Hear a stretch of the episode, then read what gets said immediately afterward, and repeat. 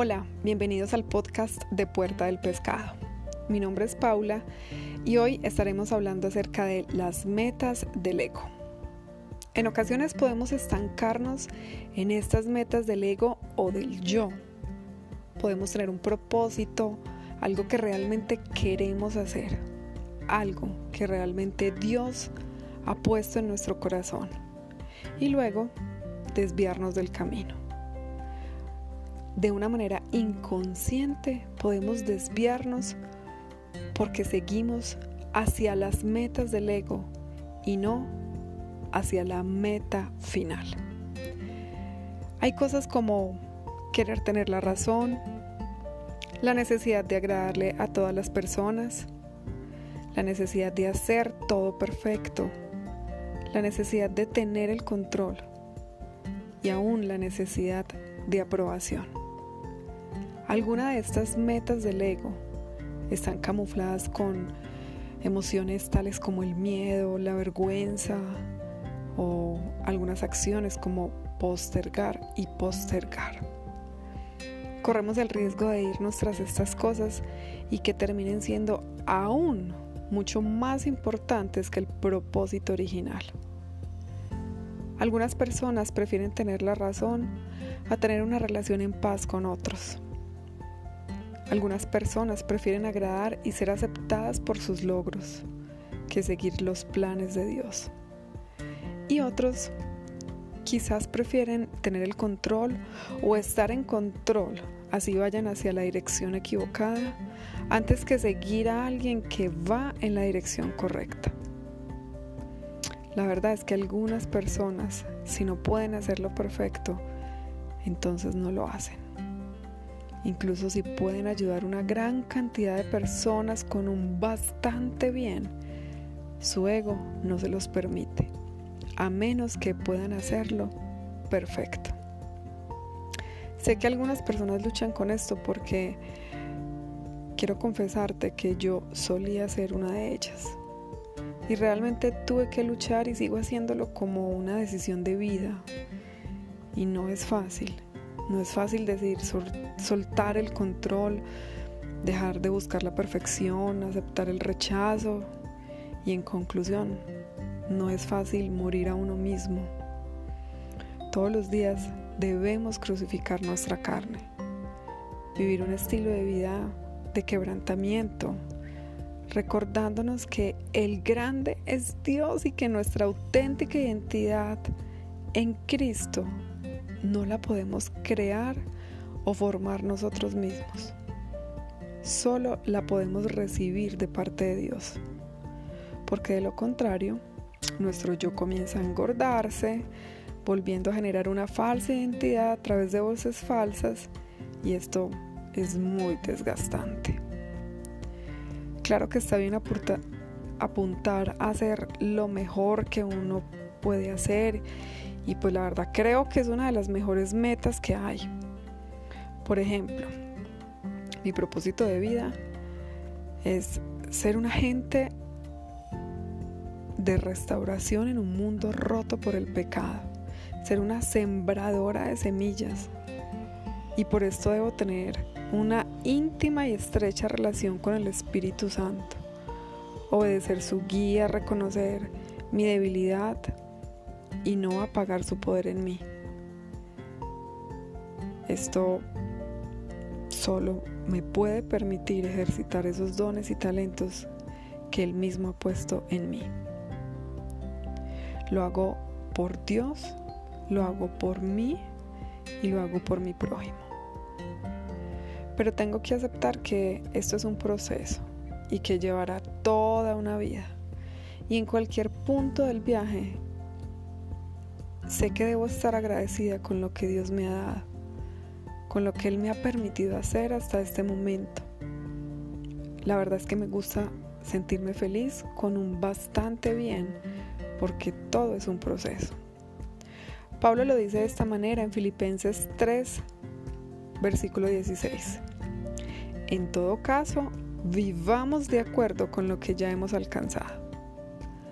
La verdad es que vamos a ser felices en la medida que Cristo se forme en nosotros y en muchas ocasiones será a través de la frustración, el dolor, la tristeza, los planes que se van a pique por cosas que están fuera de nuestro control, como la situación actual, o por medio de personas a las que no le agradamos, personas que a nuestro parecer no son fáciles de amar. Si nuestra realidad está conectada con cosas incontrolables, entonces tendremos una vida muy estresante y la verdad lejos de vivir la vida que Jesús nos ofrece. En Juan 10:10, Jesús se refiere al ladrón, ese que no viene más que a robar, matar y destruir. Pero también nos da una palabra de esperanza diciendo que Él ha venido para que tengamos vida y la tengamos en abundancia. Y yo estoy segura que esto es abundancia de paz, de gozo. En Juan 14, 27, Él nos deja su paz. No, está escrito, la paz les dejo, mi paz les doy. Yo no se la doy a ustedes como el mundo la da. No se turbe su corazón ni tenga miedo. Hasta que no nos demos cuenta que estas metas del ego pueden manejar nuestra vida, aún sin que lo notemos, nos seguiremos desviando del camino a cumplir la gran meta, la cual es ese llamado que Dios ha hecho en tu vida y en mi vida. Nuestra parte es dar lo mejor, hacerlo en excelencia para Dios, que es diferente a hacerlo perfecto. No podemos hacer más que eso. Tenemos un gran reto de darle todo lo que somos a nuestro amado y Rey Jesús. Aún eso es dar lo mejor. Esa es nuestra parte. Tú y yo no somos responsables de las cosas que estén fuera de nuestro control, como las cinco metas que mencioné al principio. Recordemos siempre que nuestro valor viene del precio que Dios nos dio, la sangre de su Hijo Jesús. Es decir, tú y yo somos valiosos porque Dios pagó un precio enorme por nosotros. Si nos vemos como valiosos solo cuando alcanzamos alguna de estas metas, entonces jamás nos veremos como tal, porque tú y yo sabemos que no siempre le agradamos a todos, no siempre tenemos la razón, no siempre estamos en control. Si creemos que nuestro propósito es ayudar a todas las personas, también estaremos desenfocados.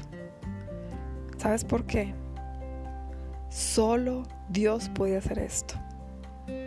Tú y yo, nosotros, ni siquiera tenemos alcance a todas las personas en el mundo, pero sí a las que Dios ha dispuesto en nuestro camino.